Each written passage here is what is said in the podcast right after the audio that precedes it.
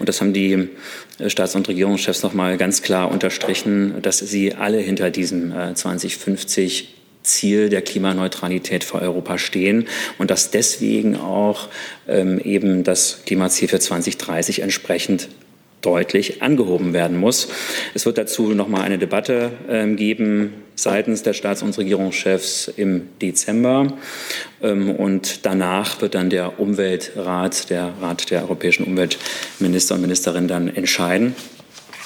Das heißt, wir haben jetzt einen klaren Fahrplan ähm, für das Jahr. Wir werden in diesem Jahr noch einen Beschluss seitens des Rats haben für das europäische Klimagesetz, für das europäische Klimaziel.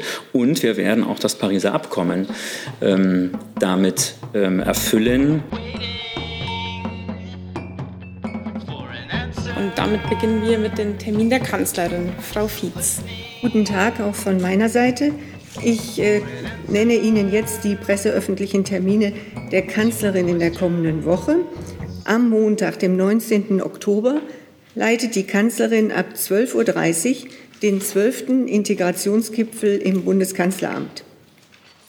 Der Gipfel wird digital durchgeführt.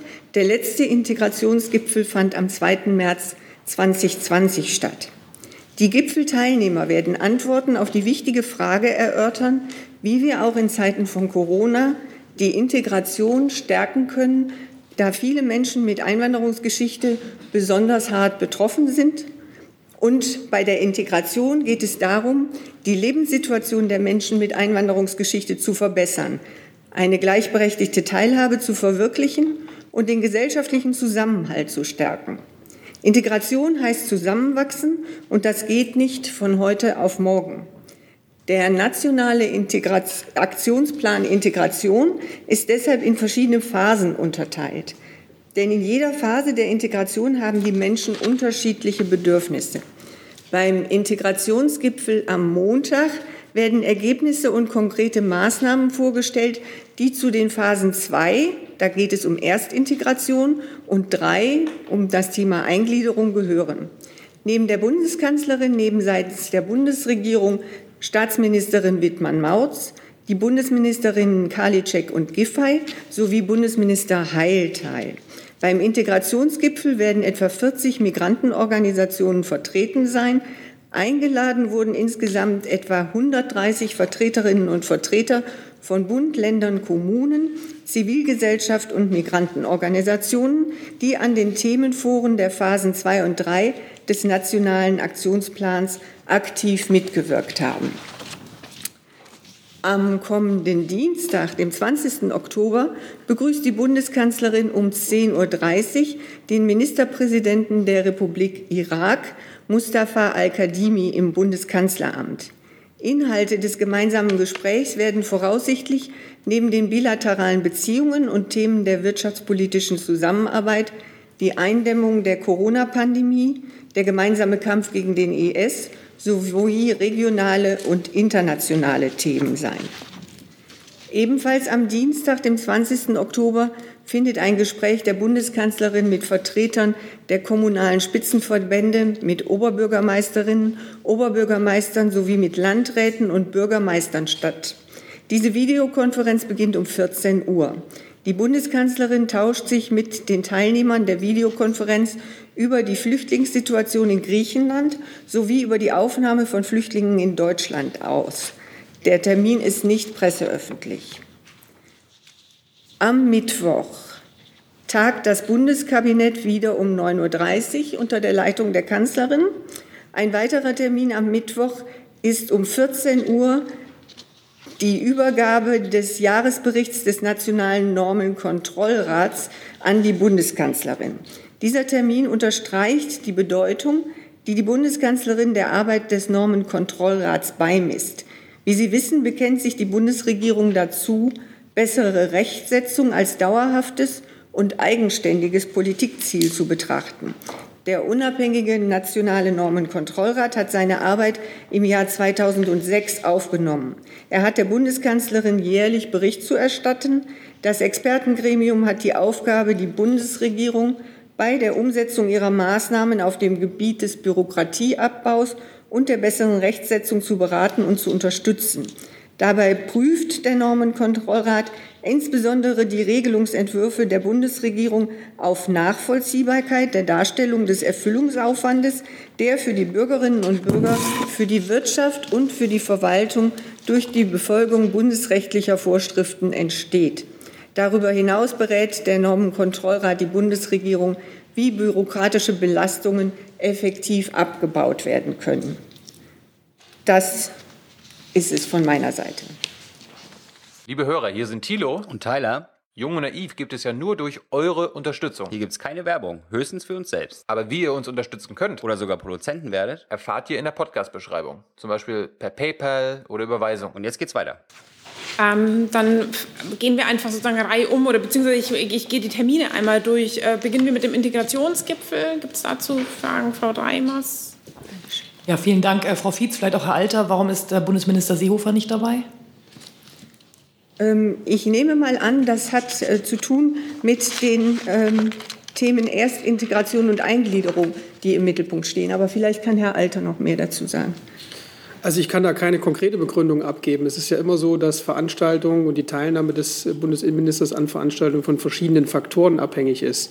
Terminkollision, inhaltliche Bezüge, Schwerpunktsetzungen der Veranstaltungen. Und in diesem Fall wurde die Entscheidung getroffen, dass der Bundesinnenminister nicht hingeht. Dann das Treffen am Dienstag mit dem Ministerpräsidenten des Iraks, Herr Tofinier. Frau Fietz, wie bewertet die Bundeskanzlerin die Situation im Irak momentan, die Sicherheitssituation?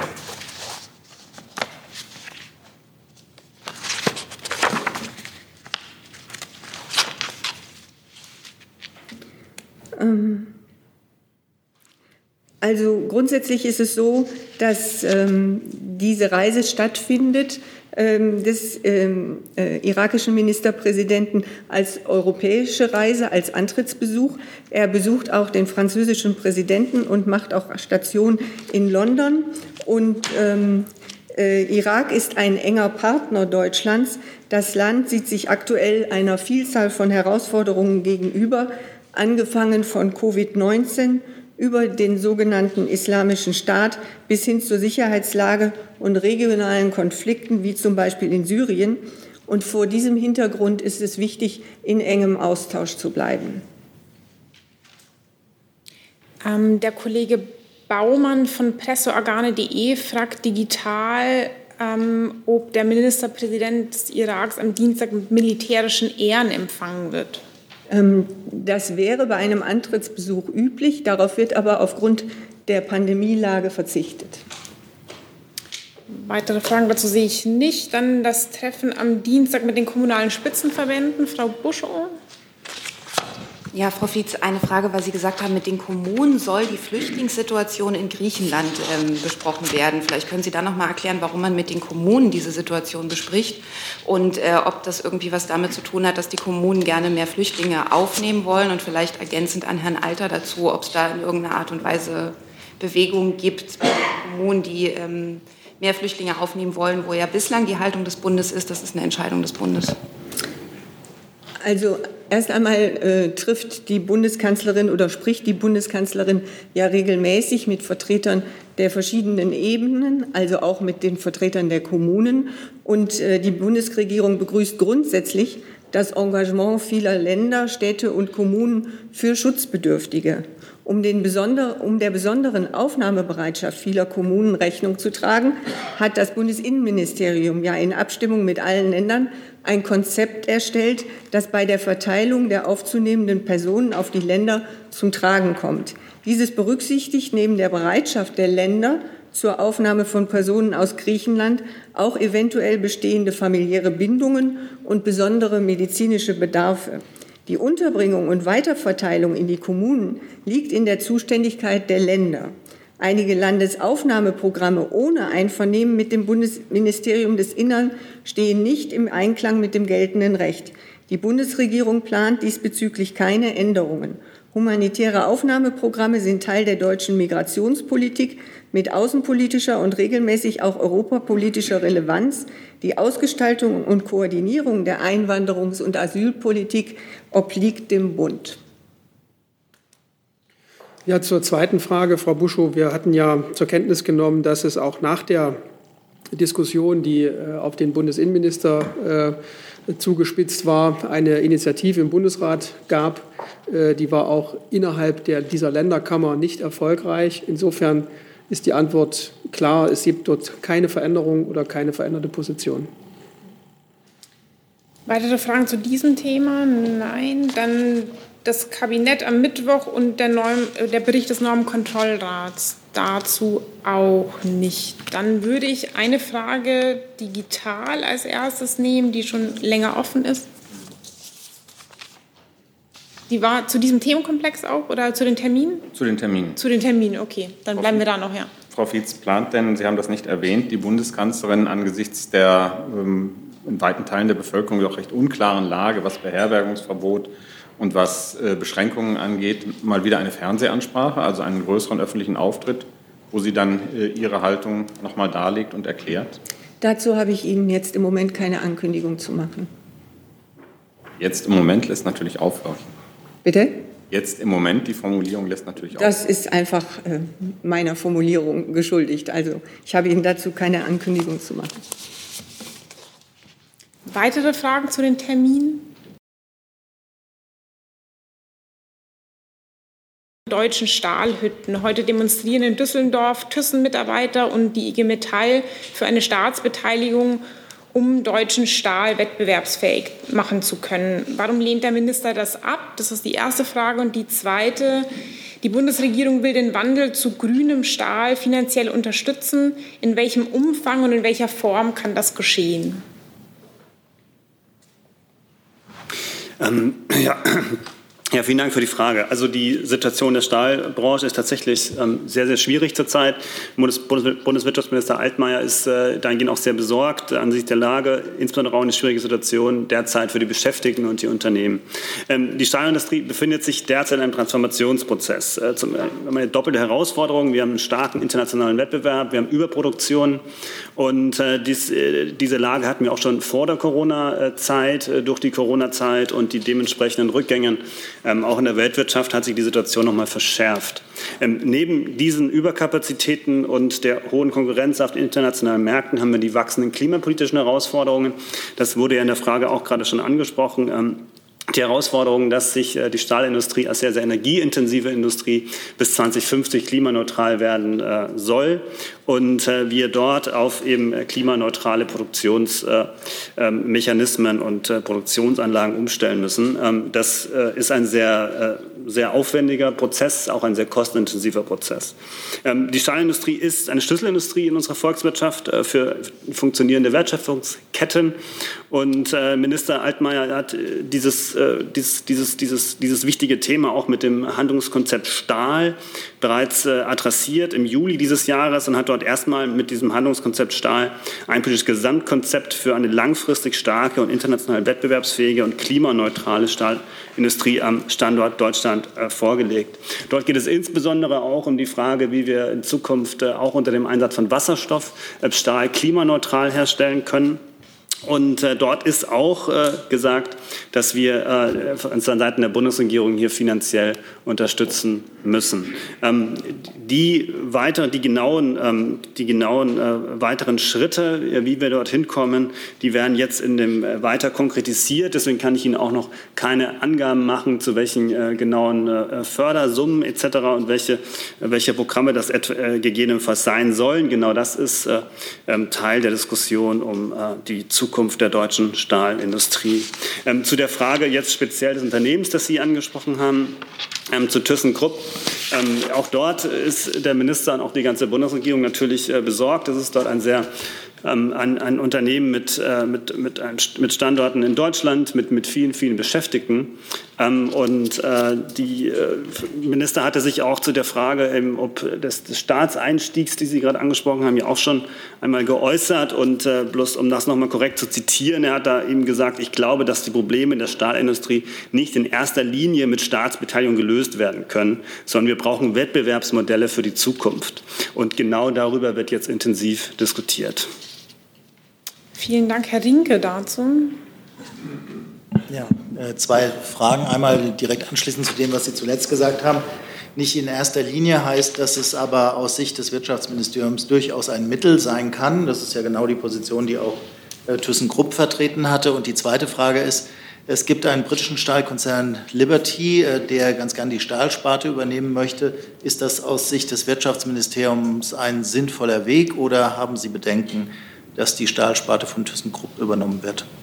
Ähm, ja, zur ersten Frage hatte ich ja eben auch auf das Zitat von äh, Minister Altmaier ähm, verwiesen. Das Zitat stammt von der Pressekonferenz zum Energieministerrat vom 6. Oktober. Dort, äh, das können Sie auch auf unserer Website nochmal abrufen und sich nochmal in ganzer Länge anhören. Und da würde ich auf die Äußerung des Ministers verweisen zu dieser Frage.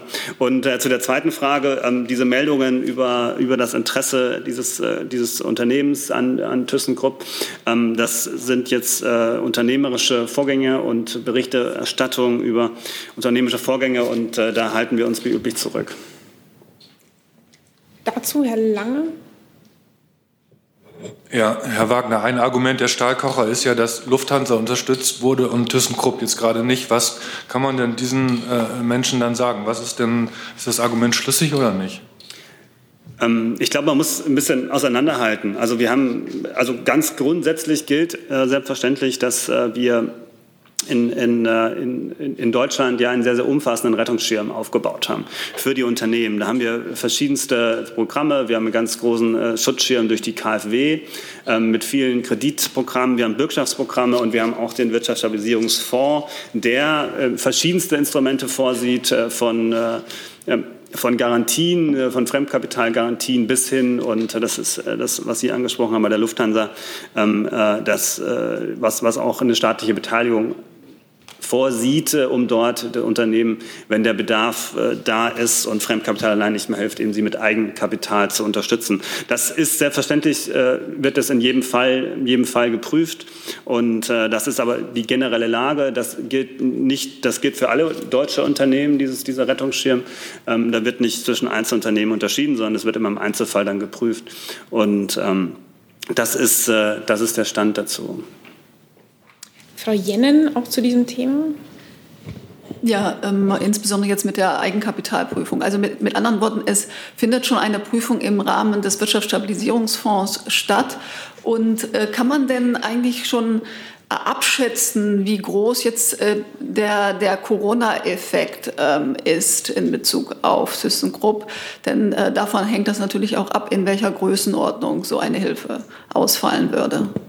Ähm zum Ersten, das möchte ich äh, in der Form nicht äh, weder bestätigen noch dementieren. Das machen wir ganz grundsätzlich nicht, dass wir zu etwaigen Anträgen einzelner Unternehmen im Wirtschaftsstabilisierungsfonds Auskunft geben. Ähm, das äh, heißt, wir können das immer weder bestätigen noch dementieren. Das gilt auch in diesem Fall. Ähm, und zum anderen, jetzt, ich kann Ihnen keine Zahlen geben und das, das machen wir auch nicht im Bundesministerium, den Corona-Effekt jetzt auf einzelne Unternehmen runterzubrechen.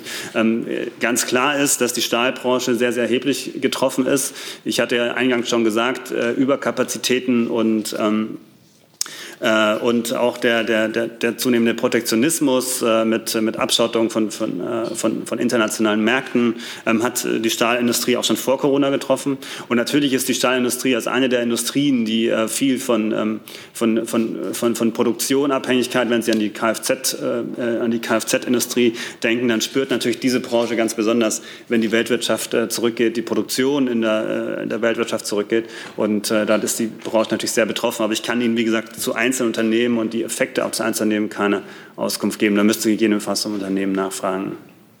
Gibt es weitere Fragen zu diesem Thema? Das sehe ich nicht. Dann haben wir noch mal eine Nachreichung zu den Terminen der Kanzlerin. Genau, ich habe gerade noch mal den Hinweis bekommen, dass noch geprüft wird, ob die militärischen Ehren beim Empfang des irakischen Ministerpräsidenten tatsächlich aus Pandemiegründen ausfallen müssen oder nicht.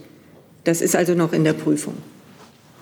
Dann bleibe ich noch mit einer weiteren Frage beim Wirtschaftsministerium. Die Kollegin Schmidt-Matern vom Deutschlandfunk fragt, ob Minister Altmaier den neuen Gesetzentwurf für mehr Frauen in Führungspositionen FIPOC 2 unterstützt. Falls nicht, warum lehnen Sie dieses Gesetz ab? Und eine Zusatzfrage an das Familien- bzw. Frauenministerium, die ich dann nach dem Wechsel vorlese. Erst die erste. Ähm, also das, das angesprochene Gesetz befindet sich derzeit in der Ressortabstimmung und wie üblich kommentieren wir die Details der Ressortabstimmung nicht. Deswegen kann ich jetzt auch an der Stelle ähm, nicht mehr sagen. Wir befinden uns da im Austausch mit den anderen Ministerien. Und an das Familienfrauenministerium die Frage, wie beurteilen Sie die Zusammenarbeit mit dem Wirtschaftsministerium beim FIPOC 2 Gesetz, Gesetzentwurf? Genau. Ja, vielen Dank für die Frage. Ähm, ich verweise auch auf die laufende Ressortabstimmung. Ministerin Giffey hat sich vor zwei Wochen dazu noch mal aktuell geäußert. Da ist gerade eine neue Albright-Studie rausgekommen. Und ähm, Sie wissen ja, dass die Ressortabstimmung zum Thema Führungspositionengesetz sich schon eine Weile hinzieht. Ministerin Giffey setzt sich gemeinsam mit Justizministerin Lambrecht nach wie vor für dieses Gesetz ein. Und um eine Einigung zu erzielen, ist eine Arbeitsgruppe gegründet worden. Ähm, es gab auch mehrere Gespräche mit der Kanzlerin und diese Arbeitsgruppe wird im Oktober erneut zusammenkommen. Wir hoffen auf eine Einigung noch im Herbst. Dazu Frau Buschow. Wer ist denn Mitglied in dieser Arbeitsgruppe? Das ist eine sehr gute Frage. Das müsste ich Ihnen nachreichen, Frau Buschow. Weiß ich nicht. Ich reiche es Ihnen nach. Herr Lange dazu auch? Ja, Entschuldigung. Da, gestern schon äh, die Kanzlerin gebeten wurde, sich zu kümmern, jetzt der Name der Kanzlerin nochmal für Frau Fietz.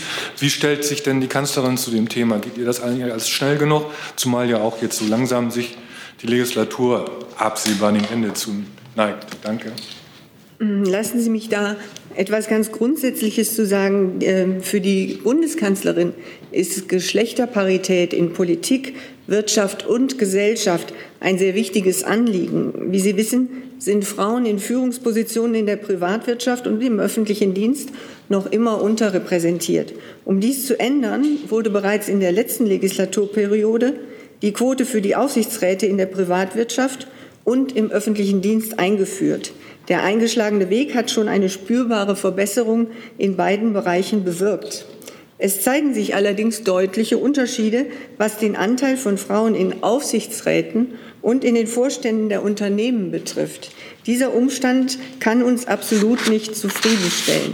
Die Bundeskanzlerin hat mehrfach darauf hingewiesen, dass sie es für absolut unzureichend hält, dass es immer noch börsennotierte Unternehmen gibt, in denen nicht eine einzige Frau im Vorstand sitzt.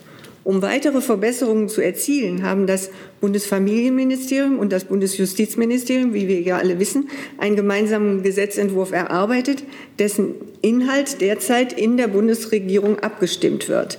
Das ist nach wie vor der aktuelle Stand. Ich habe jetzt noch einen Nachtrag von Frau Schmidt-Matern vom Deutschlandfunk, die sich auf ein Zitat von Frau Giffey im Juni bezieht, die im Deutschlandfunk gesagt haben soll, Herr Altmaier stehe bei diesem Gesetzentwurf auf der Bremse. Ich würde jetzt einfach mal dann die Frage anschließen, gilt das noch? Also die Ministerin hat sich anlässlich der äh, Albright-Studie vor zwei Wochen auch noch mal zumindest in die Richtung geäußert. Sie hat mehrfach gesagt, dass äh, es im Moment am Widerstand äh, der Union liegt und dass sie auf eine Einigung hofft und sich auch dafür einsetzt. Ähm, mehr kann ich Ihnen dazu nicht sagen. Weitere Fragen dazu sehe ich nicht. Dann bin ich bei Frau Firsova. Ähm, ja. äh, ich wollte eine Frage zum Thema Nawalny wieder stellen. Ich wollte Können Sie ein bisschen lauter in das Mikro sprechen? Ich wollte wissen, ob es möglich, äh, neue mögliche Sanktionen, Thema, äh, neue Sanktionen äh, zum Fall Nawalny möglich sind nach ähm, gestern.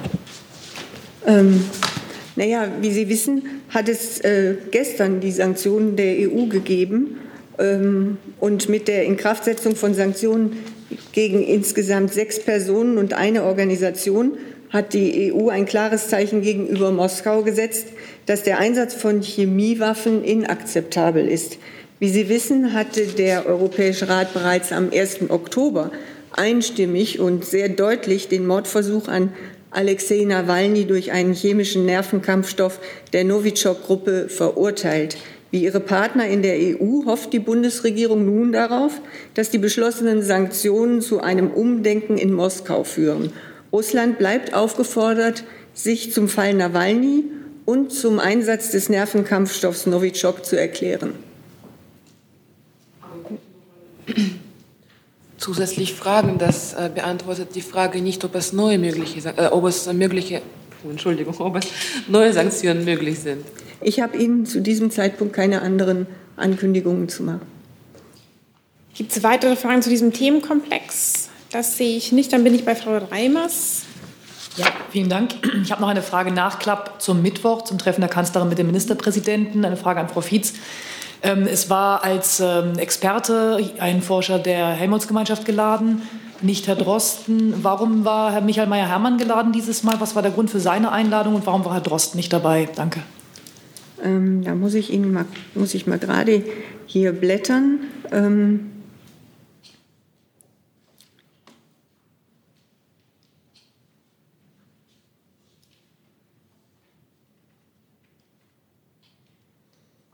Einen kleinen Moment, vielleicht können wir die Frage zurückstellen. Ich muss nämlich hier gerade, ich habe da eine aktuelle Sprachregelung zu bekommen, die ich im Moment nicht finden kann. Dann würde ich dennoch ganz gerne bei dem Themenkomplex Corona bleiben im weitesten Sinne, weil es dazu bestimmt viele Fragen gibt, unter anderem digital. Dann komme ich jetzt zu Herrn Blank. Wir können auch gerne digital vorziehen. Sie haben das Wort. Betrifft auch, betrifft auch ähm, Frau Fietz. Okay, aber dann machen wir tatsächlich vielleicht, wenn Sie noch suchen, dann mache ich jetzt die, eine erste Frage an das Gesundheitsministerium, die ich auch ganz kurz hier suchen muss. Ich habe es aber jetzt auch gefunden. Okay, dann machen wir so weiter, um die Ordnung beizubehalten. Also, ähm, die Bundesregierung berät sich bezüglich des Umgangs mit der Corona-Pandemie mit einem vielfältigen und interdisziplinären Portfolio von Experten, unter anderem der Nationalen Akademie der Wissenschaften Leopoldina. Sie orientiert sich zudem selbstverständlich an den Handlungsempfehlungen des Robert Koch Instituts. Die Bundeskanzlerin steht darüber hinaus mit verschiedenen Forschern mit unterschiedlichem wissenschaftlichen Hintergrund in Kontakt. Zu diesem Kreis zählen sowohl Herr Professor Meyer-Hermann als auch beispielsweise Professor Christian Drosten. Zu bestimmten Fragen, wie etwa in diesem Fall für die rechnerische Modellierung der Entwicklung einer Pandemie, werden Experten wie jetzt Herr Meyer-Hermann zu bestimmten Anlässen hinzugezogen. Dann die Kollegin Brandes von der Berliner Zeitung fragt, wie die Bundesregierung zu einer Abriegelung von Risikogebieten steht, wie von RKI-Präsident, von dem RKI-Präsidenten Wieler als Möglichkeit erwogen und wenn sie positiv dazu steht, unter welchen Anzeichen bzw. Voraussetzungen das erfolgen könnte. Also ich kann dazu sagen, die Beschränkung von ein- und Ausreisen aus Risikogebieten kann rein epidemiologisch gesehen eine Möglichkeit sein, um eine Verbreitung des Virus zu verhindern. Das hat sich seit dem Frühjahr nicht geändert. Die Bundesregierung hat jedoch immer wieder betont, dass bei regionalen Ausbrüchen immer zielgerichtete, regional spezifische Maßnahmen ergriffen werden sollten. Dann schließe ich da unmittelbar noch eine digitale Frage an. Der Kollege Jänert vom ARD Hauptstadtstudio fragt, Transportunternehmen hätten Beförderungen aus Risikogebieten zu unterlassen, soweit eine Rückreise deutscher Staatsangehöriger weiterhin möglich ist. Wie ist das zu verstehen? Das ist anscheinend aus dem Gesetzesentwurf so gezogen. Deutsche dürfen aus Risikogebieten weiterhin einreisen, Ausländer aber nicht. Ich fürchte, ich verstehe die Frage nicht. Was, äh, den, den, ersten Teil, den Sie vorgetragen haben, Transportunternehmen hätten was zu unterlassen? Beförderungen aus Risikogebieten. Und das. Also ich. Verstehen Sie es? Ich, es ist, also, es ist jedenfalls sozusagen in Bezug auf den Gesetzentwurf, aus diesem Gesetzentwurf ist das so entnommen, dass Transportunternehmen die Beförderung aus Risikogebieten zu unterlassen hätten soweit eine Rückreise deutscher Staatsangehöriger weiterhin möglich ist. Also aus der Quarantäne-Musterverordnung, oder? Davon gehe ich aus. Davon gehe ich aus, ja. Aber es ist nicht näher beziffert. Also vielleicht kann der Kollege das noch mal präzisieren. Ansonsten, ja. Gut. Dann machen wir weiter im Saal bei Herrn Blank. Ja, äh, zunächst mal die Frage an äh, Frau Fietz, nachdem sich die Kanzlerin nach dem Treffen am Mittwoch schon unzufrieden über die Ergebnisse geäußert hat. Nun laufen gerade Eilmeldungen, dass in Berlin ein Gericht die Sperrstunde kippt, dass die Bayern von morgen an kein Beherbergungsverbot mehr haben und auch die Obergrenze für Teilnahmen an ähm, Gottesdiensten draußen äh, kippen und so. Wie würden Sie denn das, die, die aktuelle Entwicklung gerade einordnen? Irgendwo? Kann das die Kanzlerin jetzt zufriedenstellen, gerade die Entwicklung beim Beherbergungsverbot?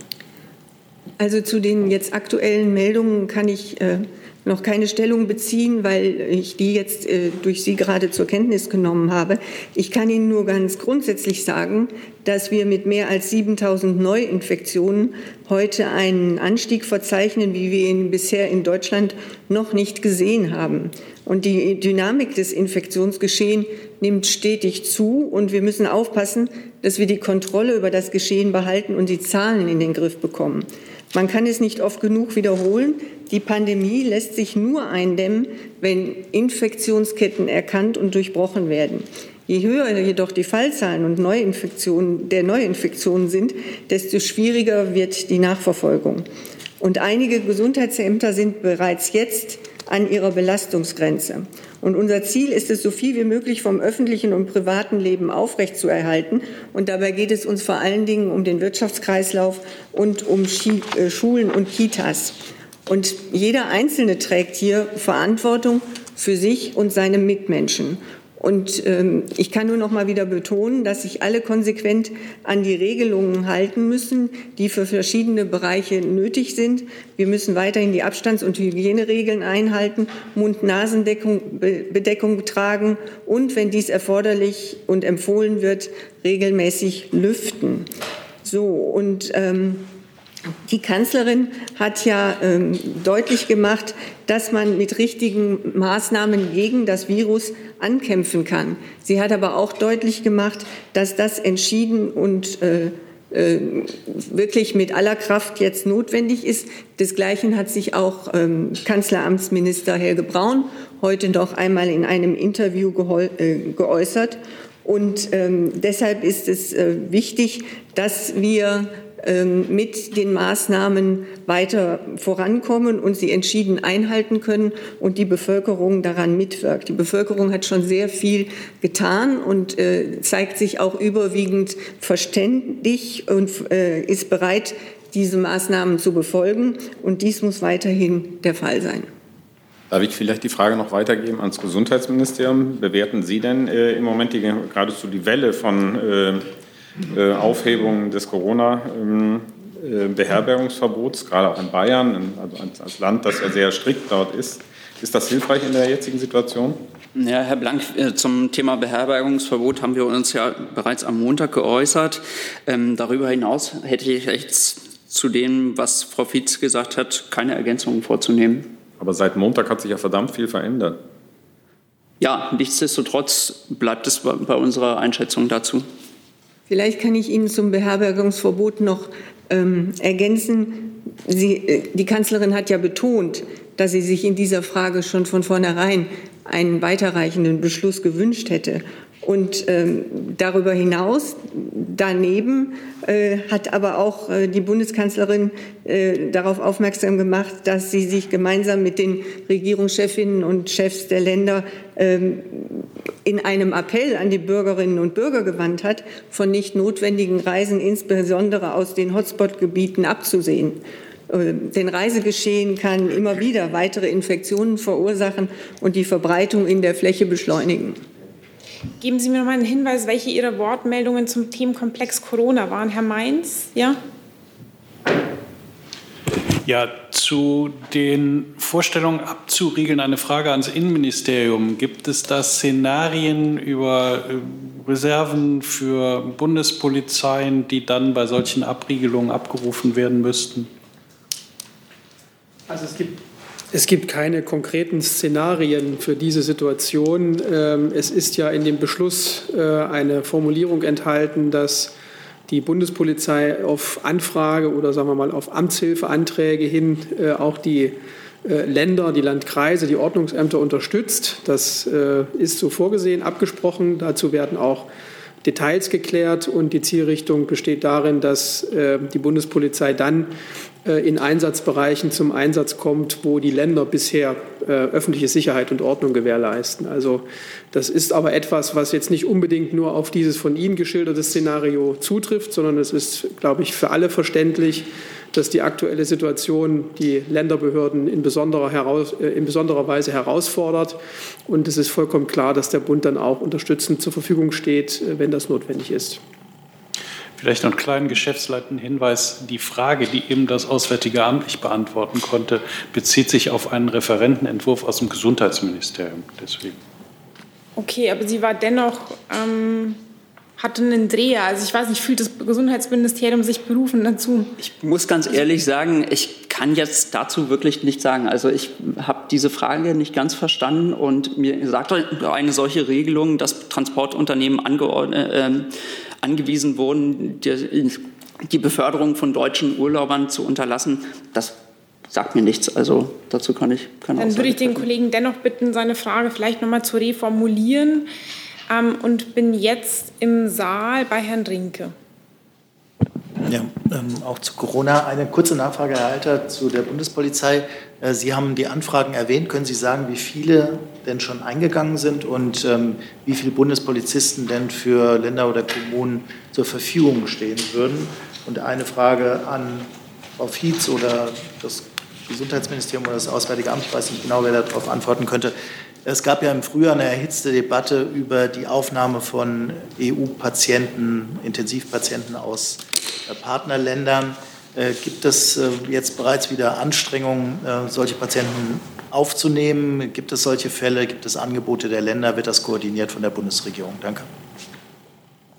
Ja, ich beginne mal. Also im Moment ist mir noch nicht bekannt, dass es formelle Amtshilfeersuchen dazu gibt. Äh, das liegt daran, dass äh, in der Folge des Beschlusses vom vergangenen Mittwoch jetzt Detailregelungen geklärt werden zwischen Bund und Ländern. Da findet heute Nachmittag unter anderem noch eine Telefonschaltkonferenz auf Staatssekretärsebene mit den Ländern statt.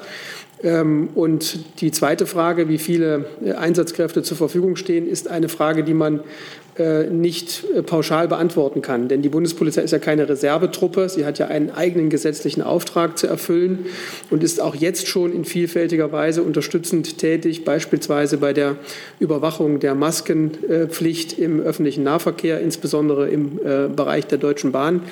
Ähm, AG. Und ähm, die Frage, welche Kräfte in welcher Höhe zur, zur Verfügung gestellt werden können, lässt sich letztlich nur spezifisch beantworten wenn wir die Anforderungen kennen und wenn wir auch das übrige Einsatzgeschehen kennen und man dann eine verantwortliche Entscheidung dazu treffen kann. Vielleicht fange ich dem, auf den zweiten Teil Ihrer Frage an. Äh, Sie haben recht, wir haben im Frühjahr geholfen. Ähm, ganz viele Bundesländer haben sich äh, da mit großem Engagement äh, beteiligt und sehr viel Solidarität gegenüber unseren europäischen Partnern gezeigt. Ähm, und diese Verlegung von Patienten, Intensivpatienten zur Behandlung nach Deutschland fanden auch unter Federführung der aufnehmenden Bundesländer statt, was auch eine gewisse Logik hat, denn dort ist, ja, sind die Kenntnisse über die Versorgungskapazitäten am unmittelbarsten. Nach unserem Kenntnisstand wurden zwischen dem 21. März und dem 12. April insgesamt 232 Intensivpatienten aus Italien, Frankreich und den Niederlanden in Deutschland zur Behandlung eingeliefert, davon 44 aus Italien, 58 aus den Niederlanden sowie 130 aus Frankreich. Äh, wir wissen, dass es äh, auch jetzt äh, zahlreiche Gespräche und Vorbereitungen gibt zwischen äh, verschiedenen Bundesländern und äh, unseren europäischen Nachbarn, wo oft auch deutsche Auslandsvertretungen in Gremien der grenzüberschreitenden Zusammenarbeit beteiligt sind. Ähm, ich weiß, dass es solche Gespräche gibt zwischen äh, den Niederlanden und Nordrhein-Westfalen. Der bayerische Ministerpräsident hat ebenfalls von solchen äh, Gesprächen mit Tschechien berichtet. Ähm, ich kann vielleicht noch sagen, wie wir in der Koordination auch auf europäischer Ebene seit dem Frühjahr weitergekommen sind. Die EU hat bereits seit dem Frühjahr Vorbereitungen für gegebenenfalls wieder erforderliche Patientenverlegungen getroffen. Transporte können jetzt über das Frühjahr, Frühwarn- und äh, Reaktionssystem und den EU-Katastrophenschutzmechanismus auf EU-Ebene koordiniert werden. Das ist gut, dass die Europäische Kommission das auf den Weg gebracht hat und wir haben das als EU-Ratspräsidentschaft auch flankiert. Die EU hat außerdem Finanzmittel dafür verfügbar gemacht. Aus Mitteln des Emergency Support Instruments stehen 220 Millionen Euro für die finanzielle Unterstützung und Koordinierung von grenzüberschreitendem Transport medizinischer Ausrüstung, Patienten und medizinischem Personal zur Verfügung, soweit das, was ich dazu beizutragen habe. Ich glaube, das Gesundheitsministerium hat zu dem, was äh, auf, auf, deutscher Ebene äh, zusätzlich noch läuft, äh, zu ergänzen. Ja, ich kann gerne ergänzen, Herr Rinke. Ähm, wie Sie wissen, hat sich der Bund ähm, im Frühjahr dieses Jahres bereit erklärt, die Kosten für die Behandlung von Covid-19-Patienten aus dem EU-Ausland in deutschen Krankenhäusern zu übernehmen. Diese gesetzliche Regelung die ist jetzt Ende September ausgelaufen und derzeit laufen Gespräche auf Bundesebene, diese Regelungen zu verlängern. Dann sehe ich damit auch die Frage des Kollegen Mungsen digital beantwortet und der Kollege Jänert vom ARD reicht jetzt nach. Es geht tatsächlich um den Gesetzentwurf vom 13.10., über den heute unter anderem The Pioneer berichtet. Das Thema schärfere Regeln für Einreise aus Auslandsrisikogebieten geplant. Ähm, es geht dabei um das dritte Bevölkerungsschutzgesetz. Äh, vielen Dank für die Klarstellung. Ähm, das befindet sich derzeit in der Anhörung und zu Details dieses Gesetzentwurfs kann ich mich hier noch nicht äußern. Gut, dann bin ich bei Herrn Jessen. Jetzt, danke. Äh, ich bin ein bisschen später gekommen. Falls meine Frage schon gestellt worden war, bitte ich da um einen Hinweis. Ähm, ich habe zwei Fragen. Eine an Frau Fietz. Wie geht die Bundesregierung mit dem Fakt um, dass eben doch äh, zunehmend wichtige Teile des Schutzpaketes mittlerweile durch Gerichte außer Kraft gesetzt werden. Das macht ja dann das ganze Paket zunehmend nicht mehr handhabbar. Wie sieht die Strategie der Bundesregierung dem gegenüber aus? Und die zweite Frage geht an Herrn Alter. Ähm, hat eigentlich Ihr Minister eine Einschätzung, ob und wie dieses Paket tatsächlich umsetzbar ist? Manchmal ist ja ein Schweigen sehr beredt. Er hat ähm, nach meiner Kenntnis öffentlich relativ wenig äh, sich dazu in den vergangenen Tagen äh, geäußert. Äh, steht er dahinter? Hält er das für umsetzbar oder hat er ist er skeptisch? Ähm, Herr Jessen, ich hatte diese Frage eben schon mal beantwortet. Also eben habe ich sozusagen keine Antwort daraus gehört, als ich im Saal war.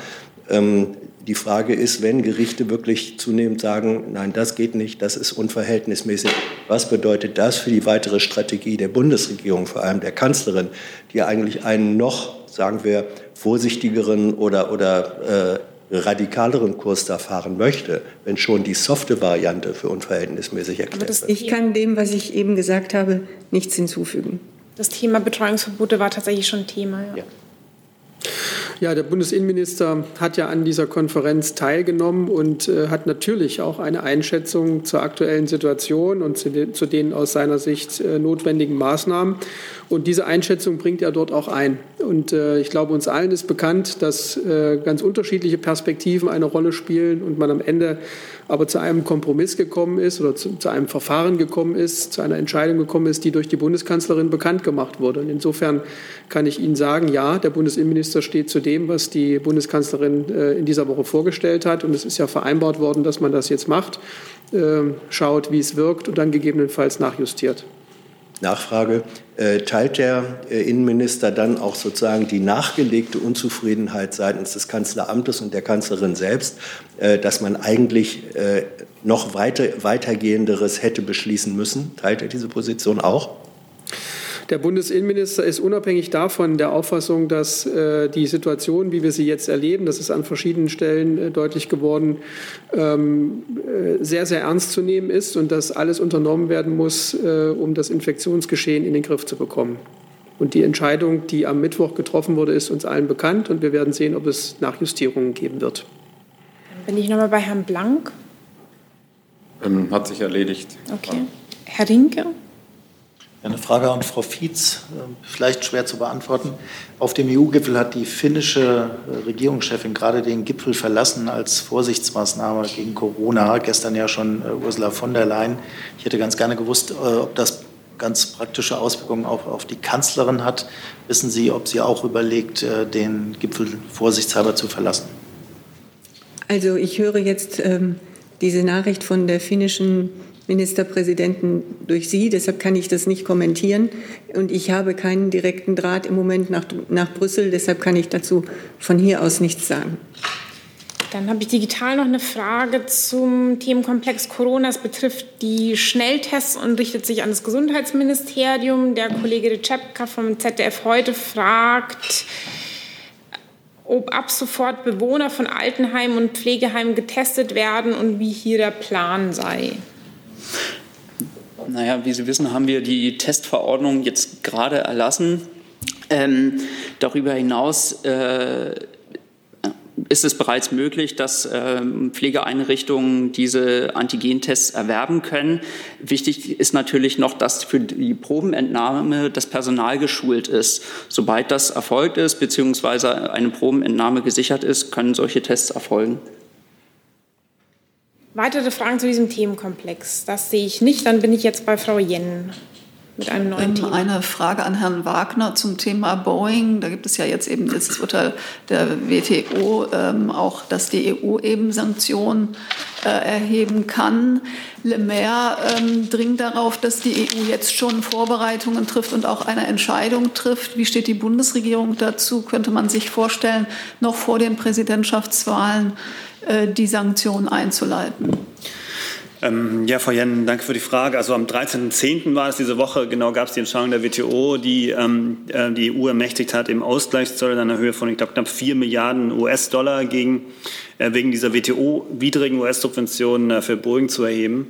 Ähm, die Kommission hat dazu ja auch ihre Haltung bereits in der Pressemitteilung erklärt. Äh, diese Haltung wird von der von der Bundesregierung natürlich äh, unterstützt. Ähm, wir setzen, wie auch die Europäische Kommission, darauf äh, und setzen uns da weiter dafür ein, dass wir in einer Verhandlungslösung mit den USA erreichen, äh, dass wir ähm, zu einem einvernehmlichen, ähm, zu einer einvernehmlichen Lösung kommen in Bezug auf die, auf die Strafzölle. Ähm, Sie wissen im, im Gegenzug, es gibt ja immer diese beiden Parallelverfahren. Das äh, Verfahren, das die USA gegen die EU angestrebt hat, wegen der wegen WTO-rechtswidriger ähm, Airbus-Subventionen und jetzt im, im Gegenverfahren ähm, die jetzt, dass es diese Woche diese Ermächtigung gab, äh, wo es um die WTO-rechtswidrigen äh, Boeing-Subventionen ging äh, durch die USA.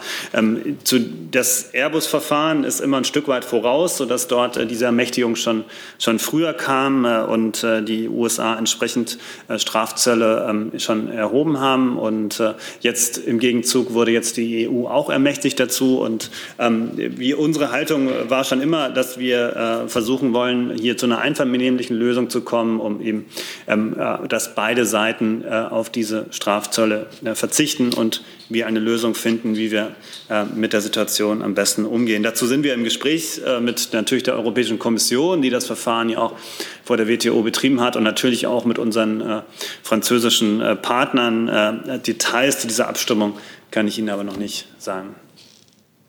Trotzdem ähm, hatte ich ja noch die Frage, ob man denn von deutscher Seite auch bereit wäre oder offen dafür wäre, eben vor den Präsidentschaftswahlen tatsächlich auch Sanktionen anzustrengen. Und äh, wenn es dann eben auf den Verhandlungsweg hinausläuft, ähm, sieht man jetzt noch Verhandlungsmöglichkeiten mit dieser Regierung oder möchte man da auch warten nach der US-Präsidentschaft?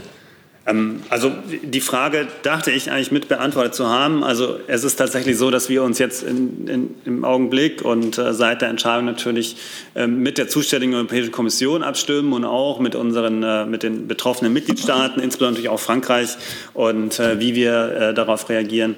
Und, äh, aber Details kann ich dazu nicht nennen. Gibt es an dieser Stelle weitere Fragen ans Wirtschaftsministerium?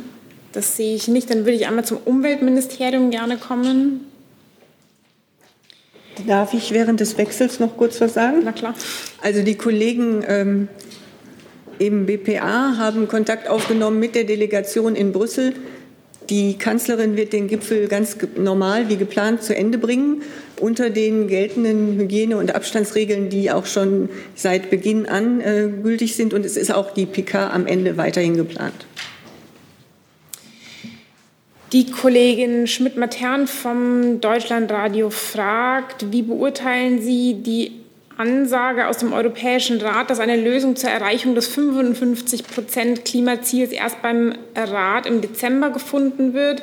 Was ist für die deutsche Ratspräsidentschaft jetzt die schwierigste und forderndste Aufgabe beim Thema Klimaschutz? Ja, das gibt mir die Gelegenheit, ähm, gleich auf den Umweltrat in der nächsten Woche hinzuweisen, der am Freitag tagt, der Rat der europäischen Umweltminister und Umweltministerinnen. Und der hat ja heute einen klaren Auftrag bekommen oder gestern am späten Abend von dem ähm, Rat der europäischen Staats- und Regierungschefs, äh, nämlich jetzt hier die ähm, eine, das europäische Klimagesetz weiter zu behandeln und dann eben im Dezember dazu dann auch eine Position zu fassen. Und ähm, wir ähm, begrüßen diesen äh, Beschluss des Europäischen Rates.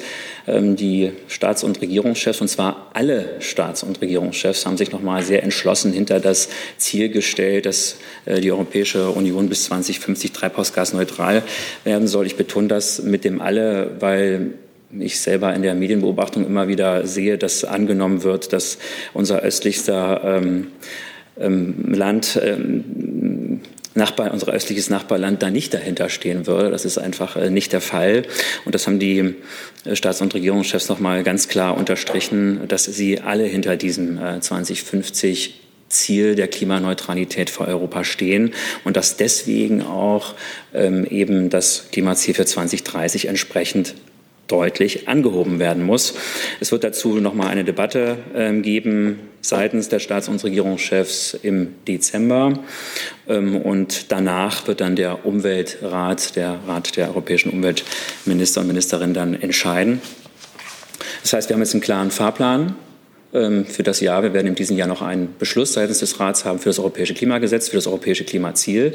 Und wir werden auch das Pariser Abkommen ähm, damit ähm, erfüllen, die Spielregeln erfüllen, trotz der Corona-Situation, die eine deutliche Belastung eben auch darstellt, äh, werden wir ähm, als Europäische Union ein erhöhtes Klimaziel nach den Regeln des Pariser Abkommens äh, bekannt geben, ähm, abliefern und äh, dann eben auch Ende des äh, Jahres ähm, veröffentlichen. Das ist auch noch mal klar bekräftigt worden seitens der, ähm, des Europäischen ähm, Rates. In, insofern sind wir mit diesem ähm, Beschluss, ähm, haben wir einen klaren Auftrag und können damit sehr gut arbeiten. Die Frage war nach dem forderndsten und schwierigsten, nach der forderndsten und schwierigsten Aufgabe beim Thema Klimaschutz die schwierigste Aufgabe beim Thema Klimaschutz. Das Im Zuge der, also im Zuge der, der deutschen Ratspräsidentschaft. Ich denke, es, der, der, der Beschluss der Staats- und Regierungschefs macht ja auch deutlich, dass wir jeweils eben die speziellen Situationen der Mitgliedsländer ähm, gemeinsam mit Solidarität ähm, angehen müssen und auch betrachten müssen. Und ich glaube, dieser ähm, gegenseitige ähm, Austausch, ähm, wie wir gemeinsam tatsächlich eben auch alle ähm, Länder ähm, dieses Klimaziel zusammen hinbekommen, der ist jetzt am allerwichtigsten. Das ist die ähm, größte Herausforderung. Es ist natürlich so, dass es für einige Mitgliedsländer schwieriger ist als für andere, das zu erreichen. Und diesen Austausch darüber und eben auch das zu beschließen, was dafür getan werden kann, dass der, der oder äh, dass das Land, was Schwierigkeiten hat ähm, oder die größten Schwierigkeiten hat äh, bei dem Klimaziel, bei der Erfüllung der Klimaziele, da an Bord ähm, zu ähm, oder sagen wir mal dahin zu bekommen, dass sie eben auch ähm, ähm ein, eine ähm, sehr gute, breite Unterstützung ähm, mitbekommen können. Lassen Sie mich vielleicht an dieser Stelle noch mal ergänzen, dass die Kanzlerin gestern Abend in Brüssel betont hat, dass äh, jetzt bei dem Gipfel eine hohe Bereitschaft äh, zu sehen war, dem Weg der Kommission zu folgen ähm, und dass äh, es natürlich wichtig ist, ähm, die äh, anspruchsvollen Klimareduktionsziele äh, für die äh, Europäische Union zu vereinbaren, dass es aber auch ähm, Hinweise darauf gab und dass darüber diskutiert wurde, wie sie es formuliert hat, dass wir Arbeitsplätze sichern müssen, unsere Wirtschaft am Laufen halten müssen und natürlich unsere Wettbewerbsfähigkeit gegenüber anderen Regionen der Welt, die nicht so viel Klimaschutz machen, nicht verlieren dürfen. Und äh, die Kanzlerin hat auch gesagt, äh, dass sie erwartet, dass es bis zum Dezember noch intensive Beratungen geben werde, aber dass das Grundzeichen positiv war. Und äh, sie hat noch mal betont, wir brauchen einen stärkeren Klimaschutz, ambitioniertere Ziele. Und ich hoffe, dass uns das im Dezember dann auch gelingen kann. Die Kollegin Sorge von Dow Jones News fragt jetzt nochmal nach und sehen Sie es mir nach, sollte ich es selbst überhört haben, ob das Kanzleramt die Einberufung eines weiteren Sondergipfels noch im Herbst ähm, plant, um eine Einigung für ein schärferes Klimaziel zu erreichen. Also weil Sie den Sondergipfel erwähnten, äh, geht es jetzt um den hm. Zeitrahmen. Ich habe diese Forderung gesehen, die kommt ja aus dem Europäischen Parlament. Ähm, ich habe ja gerade gesagt, dass wir einen sehr klaren Zeitplan haben ähm, jetzt bis äh, Dezember. Ähm, die Staats- und Regierungschefs haben beschlossen, dass sie nochmal am 11. Dezember wird es wahrscheinlich sein, nochmal über das äh, Klimaziel beraten. Der Rat der europäischen Umweltminister und Umweltministerin wird dann im, am 17. Dezember ähm, das europäische Klimagesetz äh, behandeln und dann dort eben auch ähm, sein, ähm, so wie es aussieht, ja Beschluss fassen. Damit haben wir ja eine, einen klaren Zeitablauf. Ähm, zugleich ähm, ist auch nochmal bekräftigt worden, dass wir eben auch das höhere Klimaziel im Rahmen des Pariser Abkommens auch bekannt geben werden. Auch, dahin haben sich, auch dahinter haben sich die Staats- und Regierungschefs gestellt. Insofern herrscht ja hier jetzt hier wirklich Klarheit über die nächsten Schritte. Ähm, und wir werden unter deutscher Ratspräsidentschaft, ähm, so wie es hier ähm, aussieht, ja unter, zu einem äh, guten Abschluss kommen. Äh, Frau Fietz hat es auch gerade ausgeführt, was die Kanzlerin dazu gesagt hat. Insofern sind ist eigentlich alles zu dem Thema Zeitplanung und ähm, Abläufen gesagt. Ich habe jetzt Herrn Jess noch zu diesem Thema und dann Frau Buschow und Herrn Toffinier noch auf der Liste. Jetzt. Herr Haufe, da Sie eben die Corona-Folgen-Belastung angesprochen haben, haben Sie eigentlich auch schon Kenntnisse konkreter Art über Corona-Folgen-Entlastung, die es geben kann, national oder international? Weniger Reiseverkehr, weniger Produktion. Wir hatten ja ähnliche Phänomene 89, 90 infolge der Auflösung der DDR. Ähm, können Sie so etwas jetzt schon berechnen äh, oder prognostizieren? Ja, wie jede schwierig, äh, große Schwierigkeit oder Krisensituation ähm, schlechte Seiten hat, hat, hat sie natürlich auch die ein oder andere ähm, zeigt sie die eine oder andere alternative Lösung auf, die man vielleicht in Zukunft weiter verfolgen kann. Und natürlich ist das auch so, darauf hat die Bundesumweltministerin immer wieder deutlich gemacht. Wir haben natürlich jetzt eine ganz andere Möglichkeit äh, und Erfahrung, ähm, digital zusammenzuarbeiten. Ähm, das wirkt sich auch auf ähm, Emissionen aus, auf den Klimaschutz aus. Das äh, heißt zum Beispiel eben, dass man die eine oder andere Dienstreise dann vielleicht eben lassen kann. Ähm, das hat die Ministerin deutlich gemacht. Das ist auch etwas, was wir jetzt besser erlernen. Äh, gleichzeitig ähm, gehen Sie vielleicht auf das Thema ein der CO2-Minderung, die wir insgesamt feststellen durch die ähm, Corona-Situation. Aber da gibt es ja Berechnungen dazu. Aber diese spielen letztlich äh, keine Rolle. Sie sind zu gering und sie spielen für die, Atmos die Belastung der Atmosphäre mit CO2 ähm, wirklich eben, ja, keine, sind sie kein entscheidender Faktor. Es ist ein viel zu minimaler Rückgang. Aber alle möglichen Alternativen, die damit zusammenhängen, warum dieser Rückgang zustande kommt, der vielleicht auch in Zukunft verfolgt werden kann, der sollte verfolgt werden. Darf. Das ist ganz klar unsere Position. Frau Buschow, Nachfrage? Meine Frage zielt eben in der Tat in die äh, Richtung Reduzierung.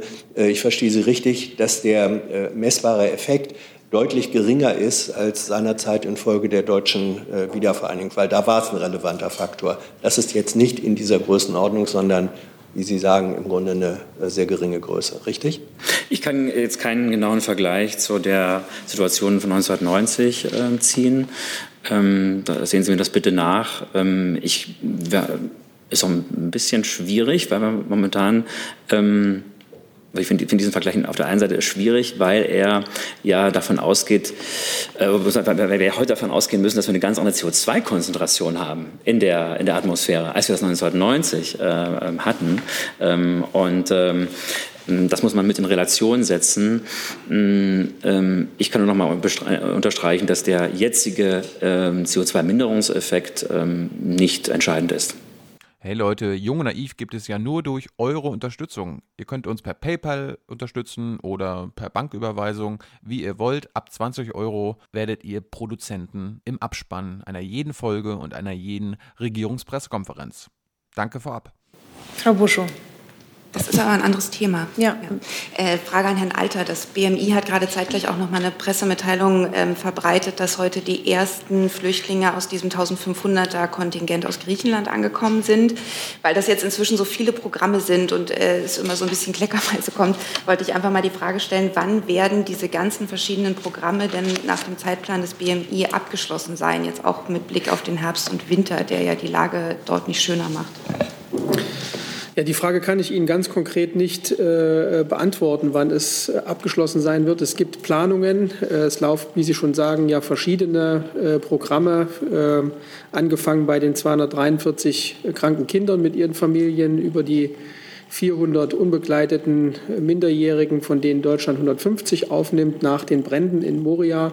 Und äh, eben heute der erste Flug mit 26 Familien, von denen äh, bereits anerkannten Schutzberechtigten von den griechischen Inseln. Insgesamt 101 Personen, davon 61 Kinder und 40 Erwachsene, ähm, die schnellstmöglich nach Deutschland gebracht werden sollen. Es handelt sich ja insgesamt um eine Größenordnung von äh, etwa 2500 äh, Personen und äh, bislang, also mit dem Flug, der heute angekommen ist, ist, sind 903 Personen, ähm, also etwas weniger als die Hälfte in Deutschland schon angekommen. Die Planungen laufen fortlaufend, aber ich kann Ihnen kein Datum nennen, wann das alles abgeschlossen sein wird. Aber kann man zumindest, ist zumindest der Plan, es in diesem Jahr abzuschließen? Können Sie da einen Zeithorizont sagen? Der Plan ist, es so schnell wie möglich abzuschließen, aber es ist äh, von verschiedenen Dingen abhängig. Wir haben auch bei dem Flug, der heute ankam, ja erlebt, der war ja ursprünglich schon Anfang der Woche geplant. Dann gab es administrative Gründe, auch immer wieder mal der Verdacht, dass es dann vielleicht doch eine Corona-Infektion gab. Das wird natürlich ausgiebig geprüft. Äh, und erst wenn die, Verdacht, die, die äh, Verdachtsmomente äh, alle ausgeräumt sind, kann das dann auch logistisch umgesetzt werden. Das heißt, wir müssen damit rechnen bei aller Planung, dass es vielleicht auch hier und da noch zu Verzögerungen mal kommen kann. Und deswegen tue ich mich schwer, ein, ein Datum zu nennen. Herr Toufinier, welches Mikro das vorne oder? Herr Burger, wir haben jetzt ja den Jahrestag der Antiregierungsproteste in Libanon. Äh, wie sehen Sie die Situation in Libanon? Die Regierungsgestaltung ist ja sehr zäh und auch schwierig. Es gab die Hafenexplosion. Wie bewerten Sie die Situation? Ja, Sie haben recht. Morgen vor einem Jahr begannen die Proteste, bei denen Libanesinnen und Libanesen äh, ganz konfessionsübergreifend und auch über alle sozialen Schichten hinweg gemeinsam ein Ende von Korruption und Misswirtschaft gefordert haben. Wir sehen jetzt ein Jahr später, dass sich die Hoffnungen der Protestierenden leider bisher nicht erfüllt haben. Es ist bisher nicht gelungen, eine stabile Regierung zu bilden, die echte Reformen angehen kann. Die schwere Wirtschafts- und Bankenkrise bleibt ungelöst. Und für die Menschen im Libanon wird die Lage immer schwieriger. Es ist an den politischen Parteien und Akteuren zu zeigen, dass sie den Ernst der Lage erkannt haben. Und ein wichtiger Schritt dafür ist die rasche Bildung einer neuen, glaubwürdigen Regierung, die dann auch sichtbare und nachhaltige Reformschritte einleiten muss. Die Bundesregierung steht in dieser schwierigen Zeit fest an der Seite der Libanesinnen und Libanesen. Bereits vor der Hafenexplosion haben wir uns umfangreich im Libanon engagiert und äh, unser humanitäres Engagement haben wir seitdem noch mal äh, ausgebaut. Äh, sichtbare äh, Reformen sind allerdings die Voraussetzung für eine längerfristige Unterstützung Libanons, äh, insbesondere zum Wiederaufbau und insbesondere auch für eine Wiederaufnahme der Gespräche mit dem IWF. Und das ist unsere Botschaft gegenüber den ähm, politischen Parteien und Akteuren im Libanon. Nachfrage, was sehen Sie als äh, das Haupthindernis, dass es bislang nicht zu einer Regierungsbildung kommen konnte?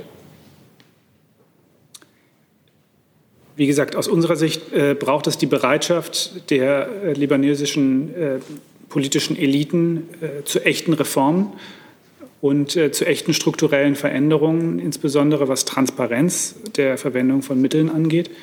Und ähm, das ist die Forderung, die sowohl die libanesische Bevölkerung äh, sehr deutlich gemacht hat in den Protesten, die ein Jahr, vor einem Jahr begonnen haben.